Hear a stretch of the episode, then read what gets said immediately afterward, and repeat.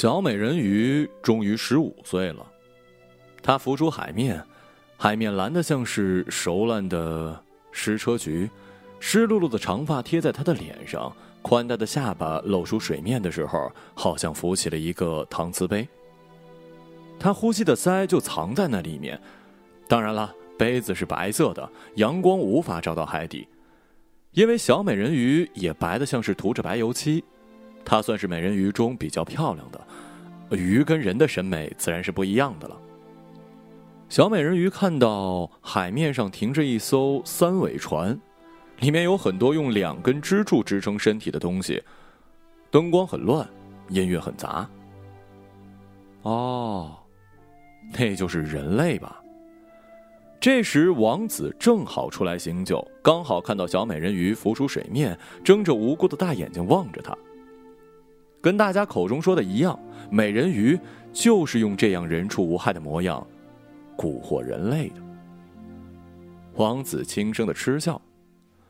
城市中见过美人鱼的男人有很多，捕鲸队的钩子经常扎在美人鱼的尾巴。美人鱼上了岸，爱上一个男人是特别轻易的事儿，只要那个男人对她笑一笑。他们对于爱是天真并且毫无抵抗力的，他们带着伤口也要想方设法的去找女巫换取双腿，然后跟男人们过上人类的生活。这样一来，和美人鱼结婚的男人变得很多了。城市里的说法是娶一个美人鱼是很有面子的事儿，而更重要的原因是，传说跟美人鱼做爱能够增强男人的能力，有的甚至还能返老还童呢。知道这个秘密之后，人类甚至成立了美人鱼的专门搜寻小组，疯狂的寻找他们。当然，后来被美人鱼杀害的男人也很多。美人鱼跟女巫的交易已经是世人皆知的事情了。有一段时间，女巫的生意特别好，那是经济危机爆发，男人们在外面的事业崩塌，回家就打女人。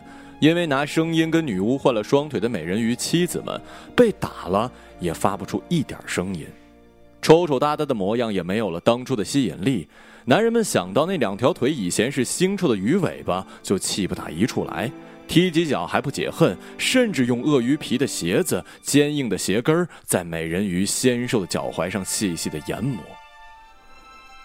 绝望的美人鱼从女巫那儿买来的剪刀，刺进了男人的肚腩。划一刀，露出白花花的脂肪，才了结。然后，是家里人用珍宝换回的正价剪刀去杀害爱人的美人鱼，就心如死灰的重新回到了海底，从此再也不上岸了。孤苦无依、倾尽所有买来剪刀的美人鱼的结局，是天亮之后可以变成有记忆的。海上的泡沫，眼睁睁地看着一群一群的美人鱼前赴后继地爬上岸，发不出一声的叹息。有人说美人鱼天生为了爱情而生，也有人说美人鱼就是永生的爱情。但是不得不说，女巫的生意头脑真好啊！王子随手把手里的烟灰抖落在了小美人鱼的头顶，然后说：“送你一个百万金币的头花。”小美人鱼顿时受宠若惊，小心翼翼的用手指触碰，烟灰余温未消，甚是温暖。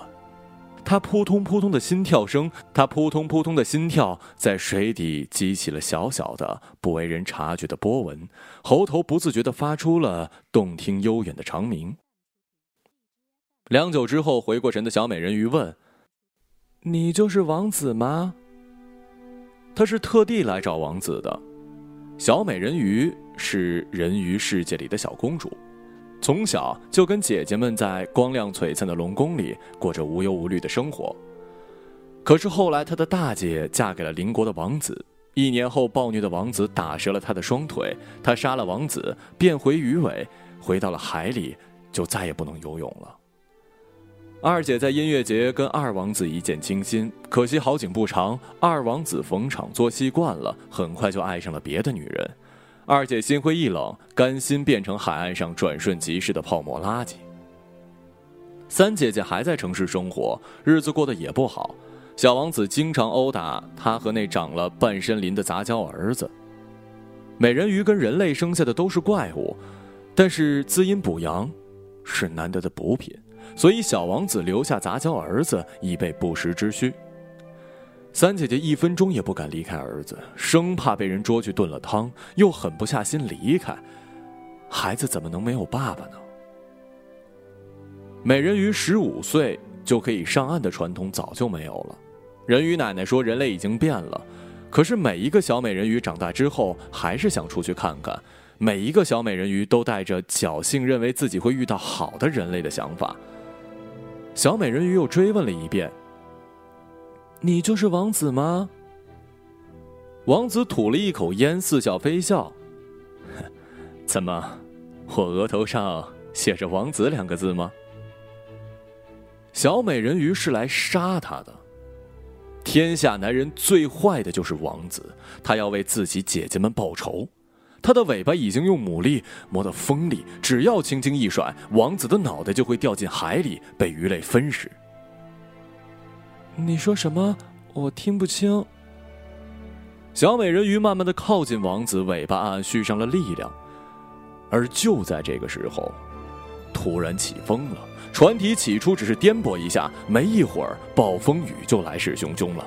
天空湿淋淋的墨色，暴风雨夹杂着远方猫猫狗狗的尸体以及破碎的八音盒、彩色气球，船一下子就翻了。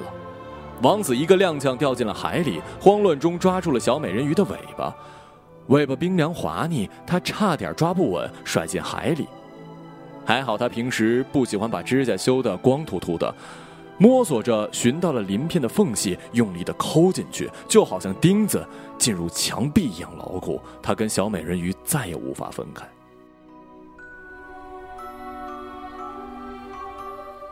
小美人鱼则被倒下来的桅杆砸中，王子手里的酒瓶破碎，划了他一身。一股血色在蓝绿色的海水里晕开，他感觉浑身的疼都没了知觉。隐隐约约中看到王子死死地抱住自己的尾巴，人类特有的体温，哪怕是在偌大的海洋稀释下，还是那么灼人。这就是拥抱的温度吧？他颤颤巍巍地伸出双手，想摸摸王子湿漉漉的头发，可再也没有了力气，慢慢的昏了过去。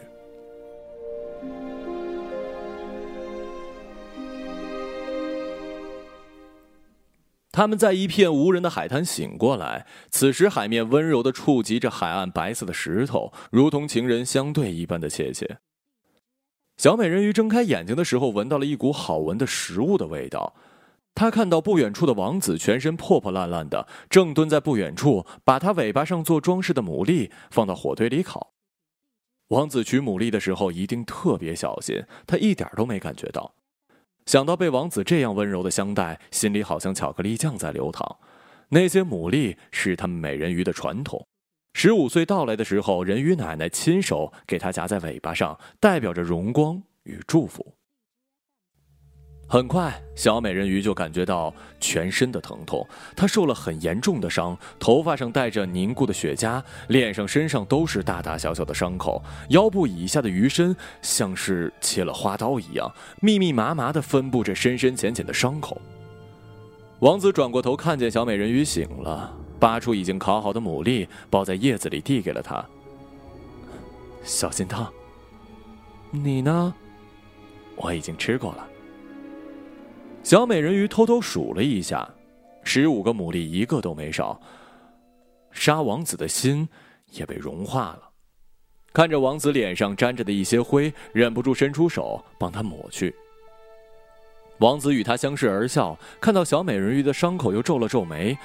他看了看四下，然后捧起了一把灰烬，对小美人鱼说：“我奶奶说过，树枝的灰烬可以治疗伤口，但是有点疼，你忍着。”小美人鱼咬着嘴唇，勇敢的点了点头。王子用一大把的灰烬把那些伤口给填平，还很细心的连鳞片下面隐藏的裂口都没有忘记。然而这些树枝没有完全的燃烧，还有小石子儿跟骨头的残渣混在里面。小美人鱼疼的脸一下子就白了。可是灰烬余温犹在，最惊奇的是，她感觉到的暖意比疼痛更加的深刻。如果说疼痛只是尾巴的话，那么那点温柔就是燎原之火。温暖了他的全身血液。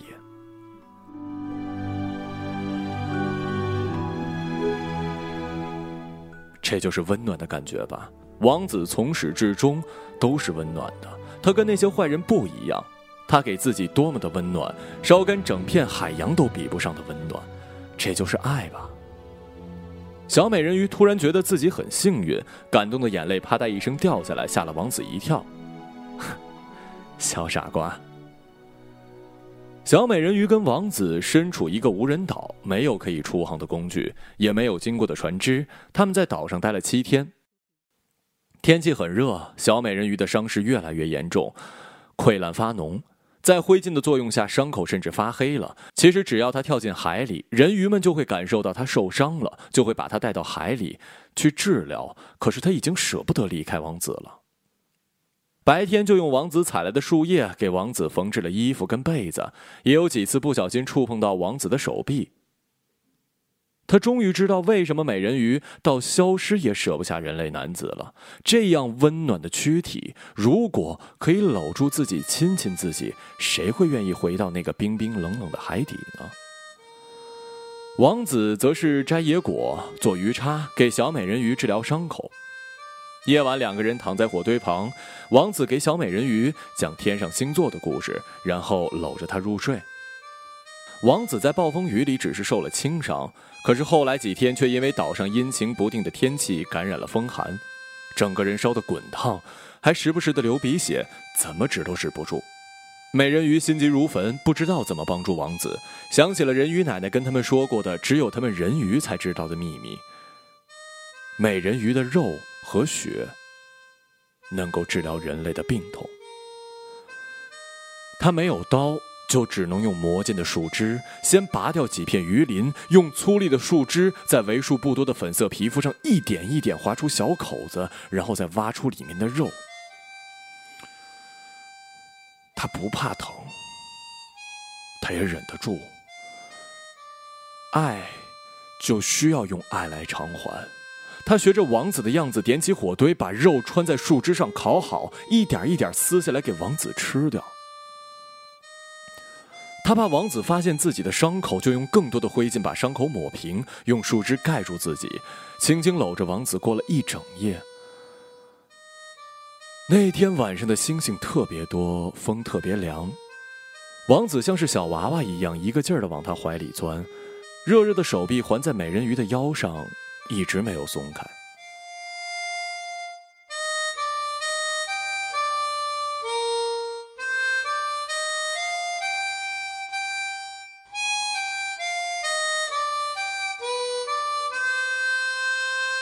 第八天早上，小美人鱼睁开眼睛，淡橘色的朝霞光芒轻柔的披在两个人的身上。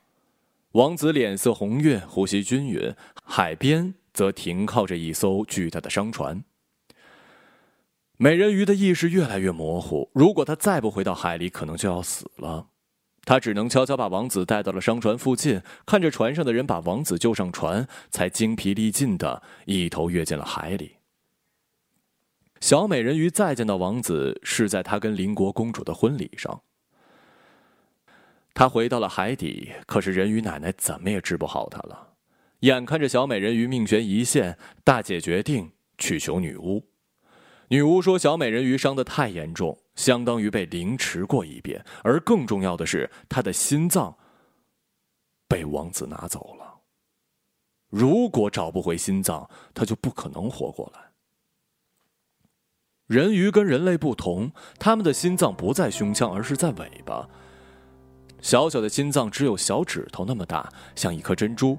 如果生存的意志不灭，那么即使没有心脏，人鱼也不会马上死去。”大姐在女巫的水晶球里看到王子跟小美人鱼沦落到无人岛的那个晚上，王子很快就醒了。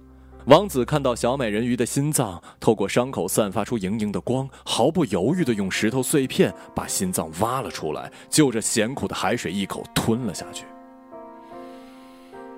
看到这儿的时候，大姐不敢相信地捂住了嘴巴。小美人鱼一直迷迷糊糊的，偶尔清醒。一直说着跟王子在一起的事儿。女巫说：“只有小美人鱼用她店里特制的剪刀插进王子的心脏，然后把心脏挖出来吃掉，才可以继续活下去。”病重的小美人鱼死活都不相信大姐的话，直到她亲自去看了水晶球，她看到无人岛上发生的一切，以及得救后王子转身就流连在不同的女人身边，和他的朋友在酒吧里得意的谈着无人岛的事儿。王子这样说：“哼，女人本来就没脑子，美人鱼就是没脑子的鱼。我挖了她的心，还用炭灰给她抹伤口，她还感激我。长成那副鬼德行，一个劲儿的往我怀里钻，那叫一个恶心呐！我养着她是怕以后没东西吃，她还以为我真的爱她呀！”哈哈。小美人鱼咬紧嘴唇，突然感觉一点力气都没有了。受伤这么久，都从来没有感觉这么累过。最后，大姐牺牲美丽的长发，代替她换来了那把杀人的剪刀。美人鱼自己则用最动人的声音跟女巫换了双腿，用眼睛换了一张人类男人都会喜欢的漂亮脸蛋儿。女巫答应，事成之后再交付。小美人鱼饮下了女巫买三送一的特制体力水，好好的打扮了一番，上了岸。皇宫里张灯结彩，大家都为王子跟邻国公主的般配而赞叹。小美人鱼一步一步走向王子，无论她走到哪儿，人群就会自动的为她让出一条路来。人们惊叹她举世无双的美丽，赞美的声音就像浪花一样，跟在小美人鱼的身边。小美人鱼穿着自己最喜欢的红裙子，尖刀就藏在腰间的蝴蝶结里。没有人知道，他每走一步都像走在尖刀上那么疼，每走一步，心脏的位置就会渗出一滴血来。这时，公主累了，回房间补妆。眼尖的王子马上看到了人群中最耀眼的小美人鱼。公主一走，他立马来邀请她跳舞。小美人鱼凑到他耳边说：“我们去一个安静的地方，我不想让任何人打扰我们。”王子一听就笑了，笑得胸腔轰轰的震动，跟无人岛的时候一模一样。小美人鱼失神了一秒，下一秒就挽上了王子的手臂，久违的温度却让小美人鱼的嘴唇冻出了冰霜来。他们来到静谧的花园，小美人鱼用手仔细的摸了一遍王子的脸，眉眼还是那么英朗，她差一点就忍不住泪水了。他把手搭在王子的肩上，头轻轻的靠在王子的胸膛。王子顺势抱住他，轻柔的抚摸着他金色顺滑的长发，两个人悠悠的跳着舞。你知道什么是爱吗？你们女人都爱问这个问题。爱呀，爱就是现在月光下花园里我抱着的你，并且还想一直抱下去。那你爱过那个小美人鱼吗？小美人鱼，就是你在无人岛上挖走她心脏的那个。谁告诉你的？我我哥哥在酒吧里听你说的。哦，我怎么会去爱上一条鱼呢？我现在只爱你。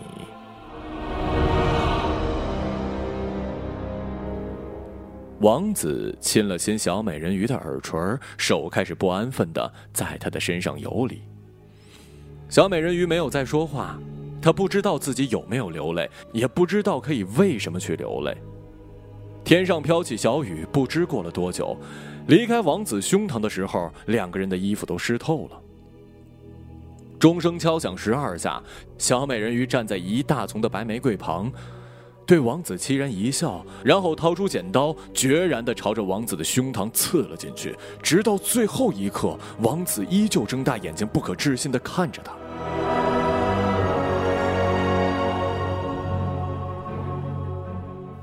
小美人鱼掏出王子心脏，扑通，扑通，跟在无人岛时靠近王子听到的一样。我就是那条可笑的美人鱼，不要指我，我我真的爱过你，你，你，你相相信我。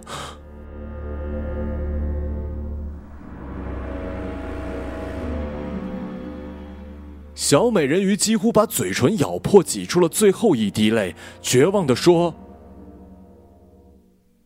我相信。”他把王子仍在跳动的心脏送回了他的身体，木然的瘫软在地上，看着王子的伤口一点一点的愈合。人鱼奶奶还说过，如果人鱼的血肉或者心脏不是自愿给人类的，那么人类的心脏很快就会枯萎。即使活着，也是一具行尸走肉。天很快亮了，小美人鱼来到了海边，看到很多的泡沫升腾起来，有的你追我赶，跟海浪玩耍，发出了无知又欢乐的笑。那是没有记忆的美人鱼。有记忆的泡沫脏兮兮的，往往转瞬即逝，因为记忆太痛苦了。爱真脏啊！小美人鱼踏着浪花走进了海里，身体慢慢变得透明。